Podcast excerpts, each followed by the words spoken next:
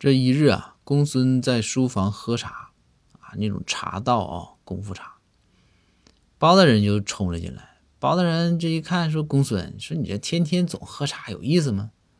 公孙说：“大人，就茶这个东西对人是有好处的，无论男女啊，都应该多喝茶，那好处是大大的。”这包大人听完，包大人说：“说公孙。”你给我讲讲，这喝茶到底有啥好处？那么玄吗？